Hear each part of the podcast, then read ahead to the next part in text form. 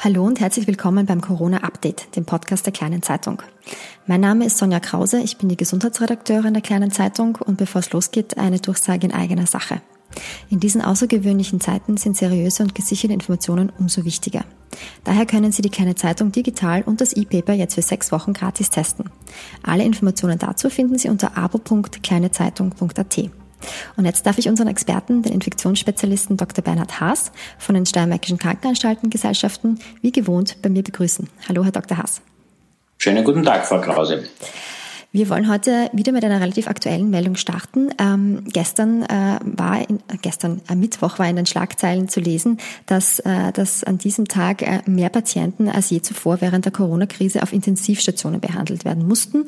Ähm, ich, ich gebe das kurz wieder. Ähm, die Steigerung vom Vortag auf den Mittwoch machte uns in, insgesamt 9,9 Prozent aus äh, in Bezug auf die Patienten, die auf Intensivstationen behandelt werden mussten.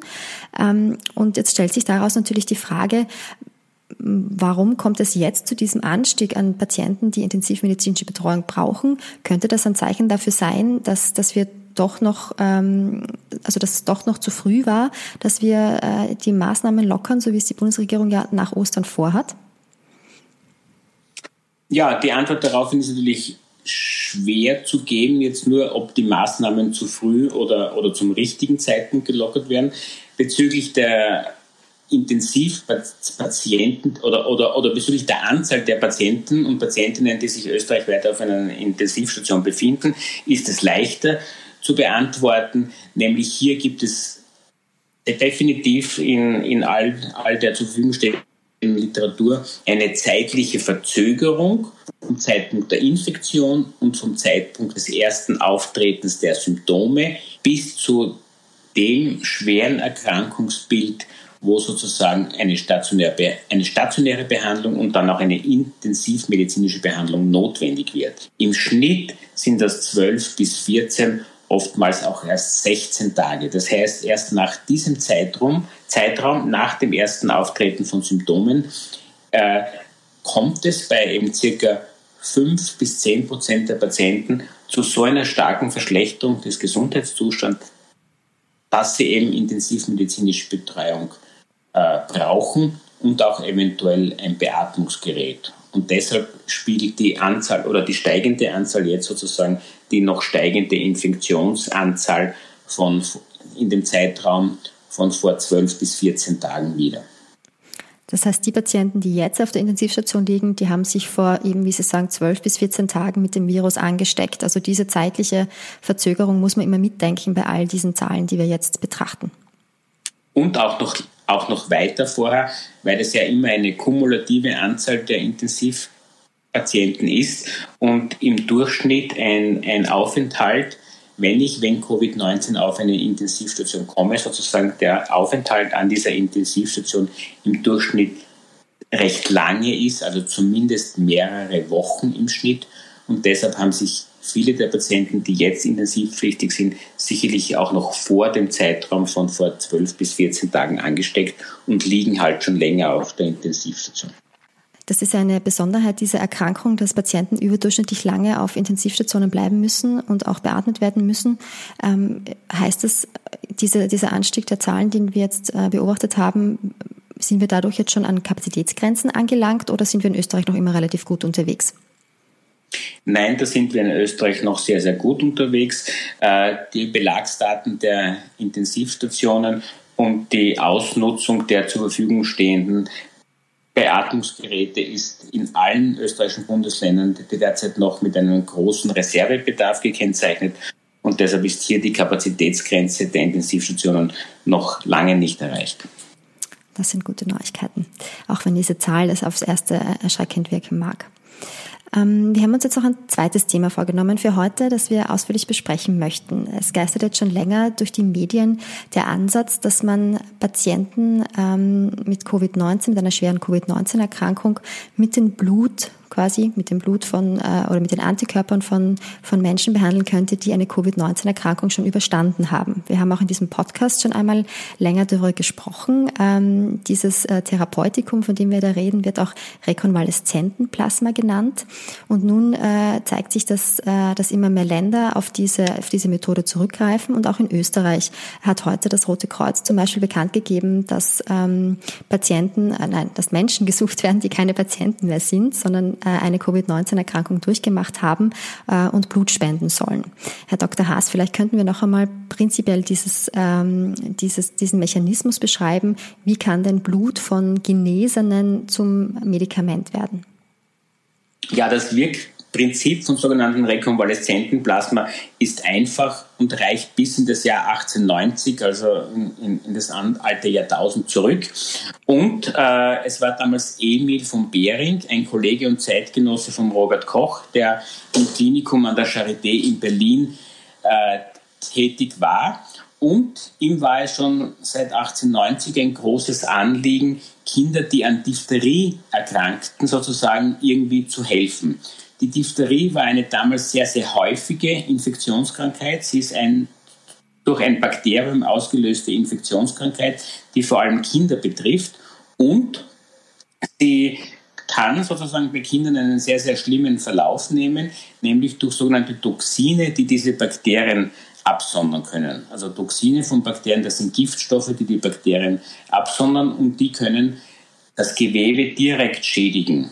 Und da hat man zwei Einflüsse auf das Gewebe. Entweder die direkte Toxinbildung im Bereich der oberen Atemwege, deshalb heißt die Diphtherie auch Halsbräune, weil es kommt zu sehr, sehr mm, unansehnlich äh, anzusehenden Belegen im, im, im Rachenraum, die dann sozusagen wirklich abschilfern können wie Pseudomembranen und äh, die Kinder können so schwer daran erkranken und so schlecht daran Luft kriegen, dass die einzige Möglichkeit damals war, einen Luftröhrenschnitt durchzuführen. Das ist die eine Wirkung und die andere gefürchtete Wirkung ist, dass die Toxine im Körper äh, verbreitet werden können und dort vor allem zu einer Herzmuskelschädigung führen können. Und auch daran sind sehr viele erkrankt. Emil von Behring hat nun sozusagen diese Idee gehabt, dass Blutplasma von Tieren, er verwendete zuerst Schafe und dann Pferde, die diese Infektionskrankheit durchgemacht haben, an Kinder zu verabreichen und hatte dann sozusagen erstmalig damit eine, ein, eine Blutplasmatherapie in den Händen, zwar in diesem Fall von Tieren. Und man nannte das damals auch Antitoxin. Und das, das war sozusagen das goldene oder das Beringsche Gold, weil es hat ein, ein Plasma auch immer so eine, so eine bräunliche Farbe. Und das wurde wirklich damals als lebensrettendes Medikament unter Anführungszeichen für Kinder angewendet. Das war sozusagen die, die Sternstunde der Blutplasmatherapie und 1901 erhielt Emil von Behring auch für diese Leistungen den Nobelpreis für Medizin und Physiologie. Gut, das sind also die, ist die, die Geburtsstunde quasi der, der Plasmatherapie. Ähm, jetzt stehen wir eben heute wieder vor dem, vor dem, äh, vor der Situation, dass wir eine Erkrankung haben, gegen die es noch kein Medikament gibt, das gezielt dagegen wirkt. Ähm, wie könnte das jetzt äh, bei, bei Covid-19-Patienten ausschauen, diese, diese Art der Therapie? Wie würde das ablaufen? Ja, ähm, man hat sozusagen später dann äh, sowohl bei der spanischen Grippe als auch bei SARS und bei der Ebola-Epidemie in Westafrika wiederum äh, Untersuchungen mit einer Blutplasmatherapie oder Rekonvaleszentenplasma äh, gemacht, immer, immer mit nur sehr kleinen Patientenzahlen und, und nicht wirklich sehr gut durchorganisierten Studien. Aber in allen Fällen gab es sozusagen hoffnungsvolle Ansätze und so hat man auch diesmal sehr früh im Rahmen der Covid-19-Epidemie Patienten in China, die sehr schwer daran erkrankten, äh, mit, mit genesenen Plasma behandelt. Ähm, auch hier Studien gibt es nur sehr wenige, die veröffentlicht sind. Es gibt einige Fallberichte von einem Herrn Shen, von einem Dr. Shen aus der Universität in Shenzhen in China. Und der behandelte immerhin fünf Patienten auf einer Intensivstation, Die waren alle zum Zeitpunkt der Plasmaverabreichung intensiv und beatmungspflichtig, also sehr, sehr schwer und ernst an Covid-19 erkrankt.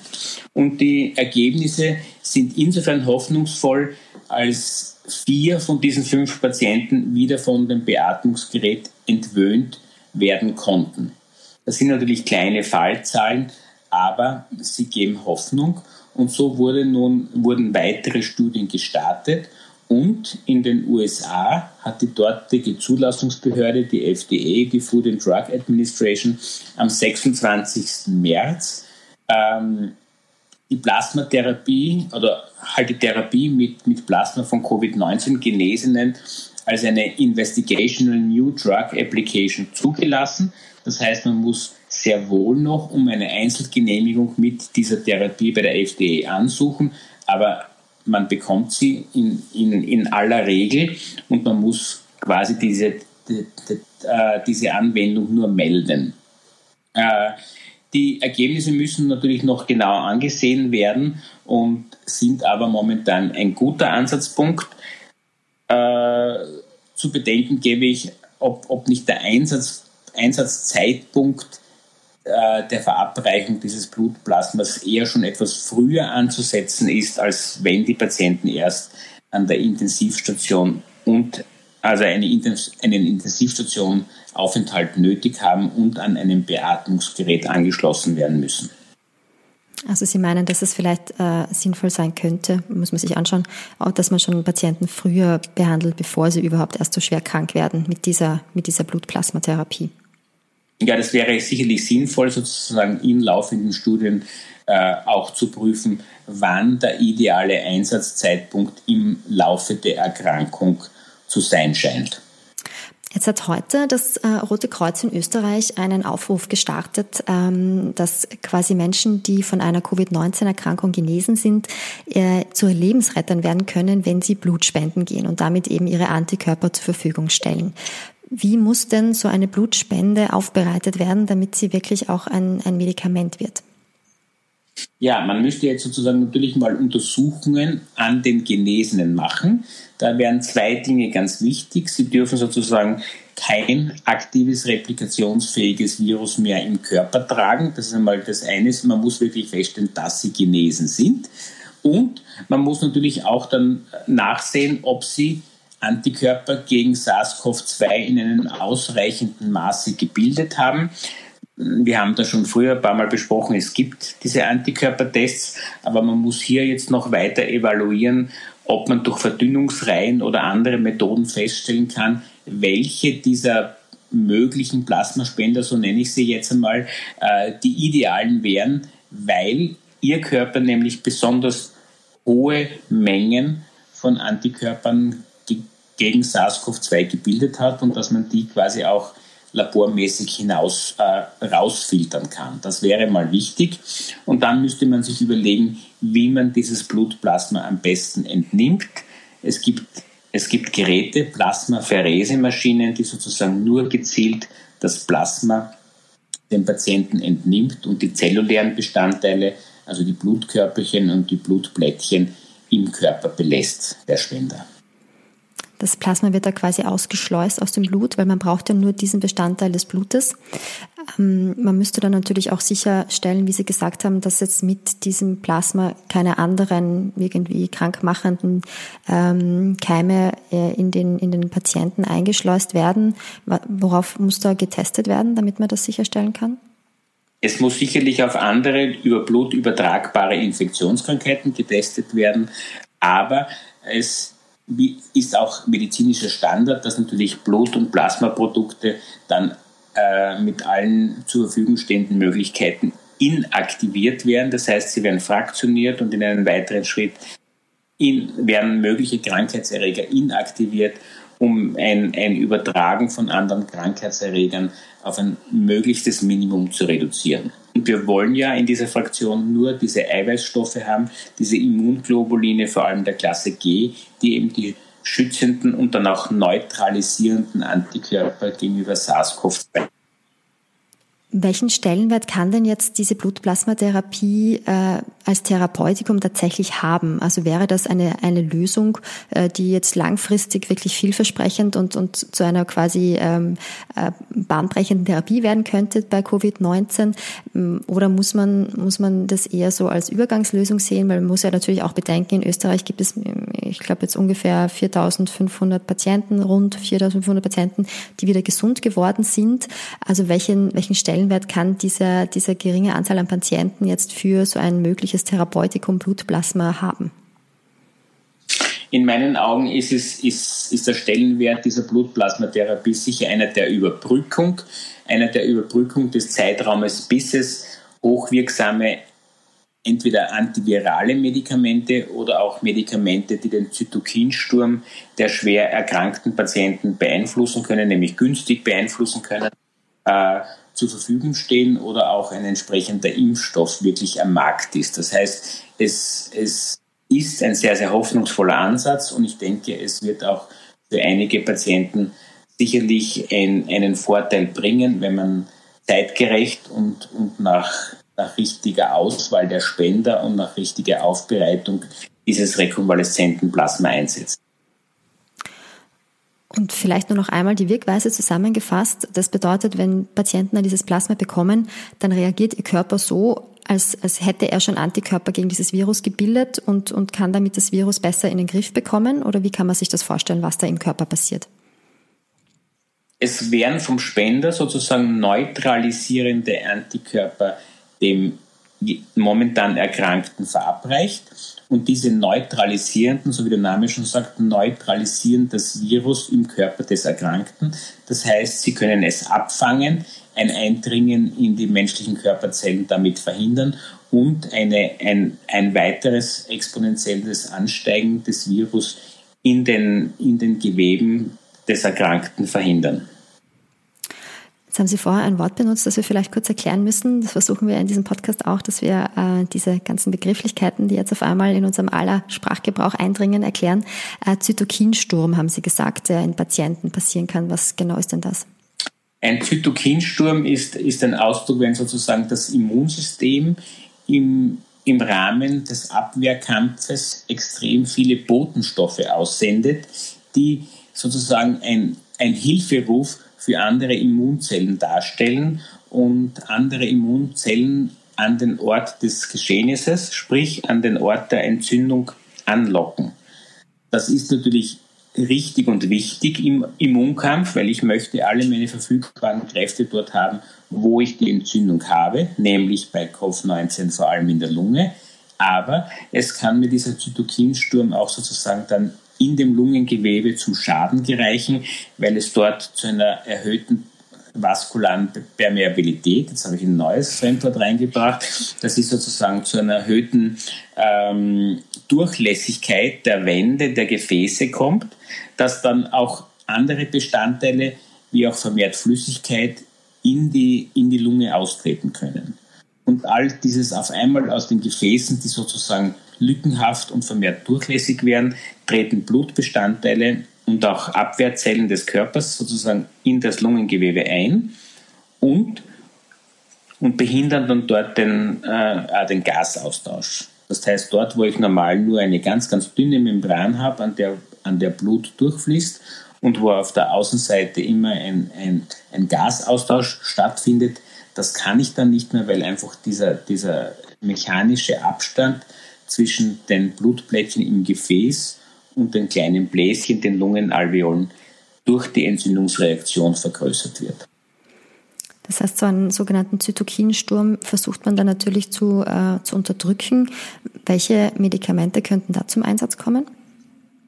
Hier gibt es monoklonale Antikörper, vor allem gegen das Interleukin 6. Das ist auch ein Zytokin, das im Rahmen der akuten Immunabwehr gebildet wird und sozusagen auch im Körper eines schwer Erkrankten vermehrt aus, ausgesandt wird. Aber das sind momentan hier laufen Studien mit, mit einigen dieser Substanzen, die greifen aber, aber natürlich ins insgesamt sehr kompliziert ablaufende Immunsystem ein und sollen deshalb derzeit nur im Rahmen von klinischen Studien angewendet werden. Gut, dann haben wir heute wieder äh, ein, paar neue Erkenntnisse gesammelt rund um das Thema ähm, Coronavirus und mögliche Behandlungswege. Herr Dr. Haas, vielen Dank für Ihre Zeit. Äh, unseren Zuhörern da draußen vielen Dank fürs Zuhören. An dieser Stelle noch einmal der Hinweis, wenn Sie Fragen an mich oder vor allem an Dr. Haas haben, dann schreiben Sie bitte mir ein E-Mail sonja.krause.kleinezeitung.at. Ich sage es noch einmal, sonja.krause.kleinezeitung.at. Ähm, da kommen Sie direkt zu mir und wir versuchen dann alle Fragen hier im Podcast zu beantworten. Vielen Dank fürs Zuhören. Bis zum nächsten Mal. meg Blemsikkesund.